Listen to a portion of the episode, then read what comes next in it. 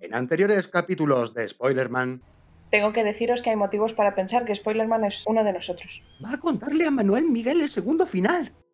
¡Corres un grave peligro, Manumi! Paco no puede dormir desnudo, o su secreto se desvelará al mundo. Paco ya no se identifica con Paco, sino con Leia. Os llamo porque sé que estáis juntas y que Chris ya te ha informado de la operación Rebeca. Chris, ¿de dónde ha salido esta tía? Me la han recomendado. ¿Quién, el Mossad? Voy a por ti, Rebeca Tavales. Voy a por ti, Manumi. El asesino está contratado por el Camarlengo. Aprovechó la confusión y se llevó la joya que había escondida en el jardín de las delicias. ¡Joder! ¿En qué lío me he metido? Dios mío, el reggaetón. Ese tuerque imperfecto de Paco no era más que el tembleque de un moribundo. Ya sabía lo que iba a hacer. Escribiría él mismo un final alternativo para la novela de Rebeca, desvelando toda la verdad de lo que estaba ocurriendo con Paco y daría el cambiazo. Me juego el cuello a que en realidad la siga ella. Donde esté ella, tarde o temprano, estará él. ¿Quiénes sois vosotros? Eh, somos agentes del ministerio. Ah, ¿sois vosotros? Y tú eres Rebeca Tavales. Sus ojos brillaron en la oscuridad, ¿Y tú? dijo Mildred señalando a Cleo, ¿Y tú? señalando a Manumi. ¡Alto! ¿Quién eres? Yo soy Spoilerman. ¿Tú me destripaste el final de Ángeles y Demonios? Ese es mi trabajo, señora. Scooby, cuidado. Le agarró la mano y forzando el giro hizo que ambos rodaran escaleras abajo. Eh, Mildred, le he visto la cara.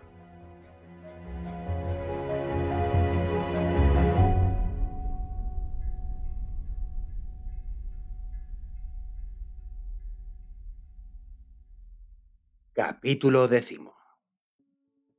En su imponente despacho, uno de ellos, deberíamos señalar, con vistas a todo Madrid, podemos encontrar a un señor de mediana edad vestido con un traje de corte italiano, claramente hecho a medida, de color gris marengo.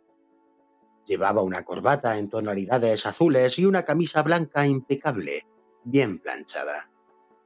Lo que más llama la atención de su atuendo son sus calcetines, que se dejan entrever al sentarse o apoyarse contra la superficie de la mesa. Son estampados de dragones, como el que aparece en la bandera de Bután. Encima de su mesa hay un teléfono, un portátil y un par de bolígrafos de tinta negra. Además, a la derecha podemos ver una taza de café humeante. De repente, suena un chasquido y se escucha una voz neutra que dice... Señor ministro, tiene visita. Tenía una visita de la que no se me ha avisado. Pregunta el susodicho ministro de vuelta. No, señor. Entonces nada, que aún no me he terminado este reportaje que estoy leyendo sobre la hija de Joe Jonas. Qué nombre más original, oye. Señor, parece que es urgente. Coño, ya uno no puede ni leer a costa de la población activa de este país. Menudos palurdos. Que pase, hostias. Y ya que están aquí. Se abre la puerta y podemos ver a Mildred y Scooby hecho unos zarrios, con los atuendos mal abrochados y llenos de rasguños. Parecen salidos de un casting para The Walking Dead. Pero, ¿qué ojeras y qué pintas traen por aquí? ¿Qué quieren? ¿Que soy una persona ocupada? Señor ministro, buenos días. Mi nombre es Mildred y este es mi compañero Scooby. Llevamos meses tras las huellas de un antihéroe, señor. Se hace llamar Spoilerman.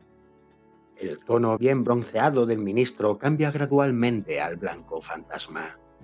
El timbre de su voz se ha modificado ligeramente hasta ser más agudo. ¿Spoilerman? ¿Qué saben ustedes de Spoilerman? Eh, no, señor, Responde Scooby. La pregunta es, ¿por qué usted parece estar al tanto de Spoilerman?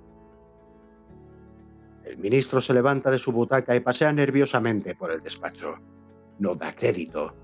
Uno de sus secretos mejores guardados, que le ha costado despidos, dinero y mucha discreción. Ese mismo secreto es el que está armando un follón en su propio ministerio. Ay, Virgencita de la Macarena. ¿Y ahora qué? A ver, calma. Mente fría, Evaristo. Mente fría. Querido amigo, yo estoy al corriente de todo lo que pasa en Madrid. Sé quién ha llegado tarde a trabajar, quién se inventa una historia para escaquearse de las guardias y también sé lo de Manumi. Eh, ¿Cómo? exclaman ambos agentes al mismo tiempo. A veces la realidad supera la ficción. Evaristo se apoya sobre su mesa, dejando los calcetines al descubierto.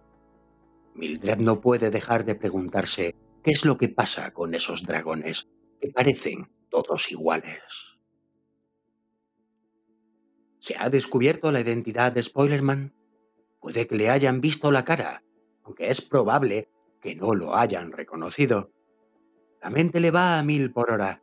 La ansiedad se cierne sobre él. No puede dejar de pensar en el bosco y en su máscara. Era buena, buena. La compró hace años en una Comic Con. Y en la caída con su correspondiente batacazo.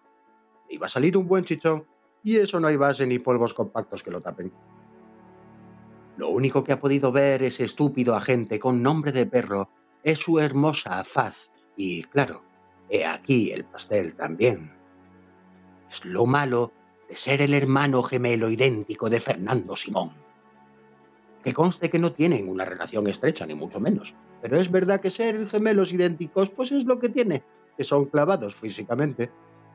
Antes de esta dichosa pandemia, a Fer no le conocía a nadie, y ahora su puta cara, porque es la misma, está en la retina de todos los habitantes de España. Que no, que a nadie tampoco se le olvida esa escapada a Portugal. ¡Qué descarado!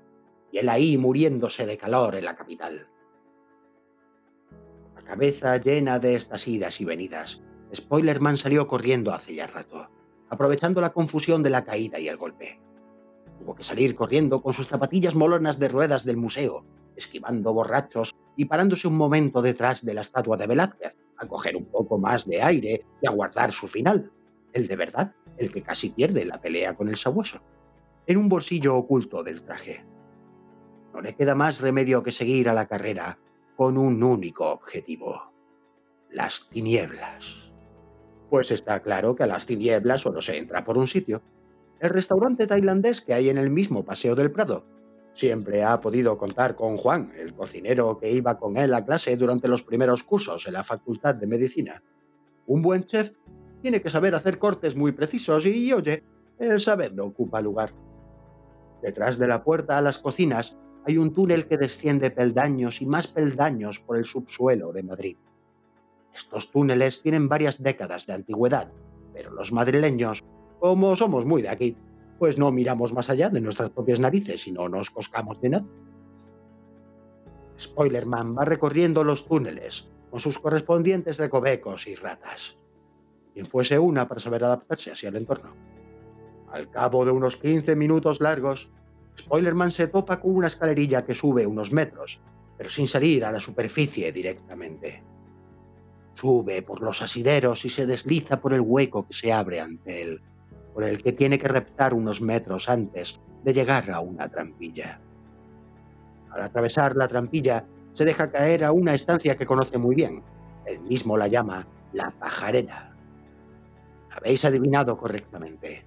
Una parte de esta estancia circular que viene a estar debajo de la fuente de Neptuno, glorioso Atlético de Madrid, está llena de jaulas donde hay varias decenas de gorriones. Los gorriones son la red secreta de Spoilerman, que cogió la idea en un viaje de ayahuasca tras haber visto todos los capítulos de Sherlock, la versión de la BBC con Benedict Cumberbatch. En la serie, Sherlock confía en los mendigos de la ciudad para que sean sus ojos, Spoilerman quiso ir un paso más allá de la televisión británica y gracias a sus habilidades informáticas recreó gorriones, que bien podrían parecer reales. Cada uno tiene un número identificativo, además de un sistema de inteligencia artificial con grabación de voz y de vídeo que se almacena directamente en un servidor privado. Todas estas cámaras se controlan y supervisan desde esta sala, donde también se encuentran los tres becarios de Spoilerman. Flora, fauna y primavera. Becarios, por llamarlos de alguna manera, porque creo que el término correcto sería rehenes. Rebeca está exhausta. Ha llamado a Chris unas 80 veces al móvil, pero no hay manera de localizar a esta mujer. Se siente sola, cansada y hace tanto calor que le gustaría arrancarse la piel. Saca el teléfono de nuevo, después de haber vuelto a intentar contactar con Chris para ponerle al tanto de toda la vorágine. Sin éxito, y pide un Uber. Mientras espera, saca un abanico del bolso y se recoge el pelo en un moño para dejar la nuca libre, a ver si así refresca un poco. El coche llega antes de lo esperado y Rebeca lo agradece enormemente. Saluda al conductor y se quita las sandalias que le aprietan los pies después de tantas horas. Está harta de todo, de Cleo, del dichoso final que no ha podido cambiar, del Museo del Prado y sus salas llenas de acústica. Apenas se da cuenta de que el coche ha parado y el conductor se ha bajado para abrirle la puerta porque Rebeca parecía no haberse dado cuenta de que llevaban parados más de diez minutos. Habrá pasado una media hora desde que Rebeca puso rumbo a casa desde el museo, Abre la puerta y la casa está en silencio, aunque hay alguna luz encendida. ¿Se cree este hombre que somos ricos o qué? Se pregunta para sí misma mientras va apagando lo que ve encendido. Llega hasta la habitación principal, donde están las cortinas sin echar. La luz de la luna se cuela, dejando ver una cama vacía. Rebeca enciende la luz y busca a Paco, a quien encuentra en el suelo del pasillo, en estado catatónico. No responde y parece no respirar apenas. No pierde el tiempo en llamar a una ambulancia y ella misma le viste como puede con ropa más limpia por aquello de ir con otra muda al médico. Ahora mismo no puede pensar en nada más. Han pasado cuatro días desde aquella noche. Rebeca se pasea por el pasillo del hospital donde va todas las mañanas a velar a Paco, quien parece estar, según ha conseguido traducir, en un estado de coma. No le pueden asegurar que se vaya a despertar, automedicación a la que se ha sometido durante meses le ha provocado serias consecuencias. Ella aún se sorprende pensando en que no le prestó la suficiente atención y es consciente de que ignoró la presencia de Paco durante semanas, sino meses, de tan centrada que estaba en el libro. Manumi le acerca un café con leche que ha comprado por el camino. Es en él en el que Rebeca se está apoyando. Me resulta raro pensar que quizá podría convertirse en alguien más especial en un tiempo sonríen y se sientan juntos en una de las múltiples salas de espera del inmenso hospital mientras escuchan los vaivenes del personal sanitario.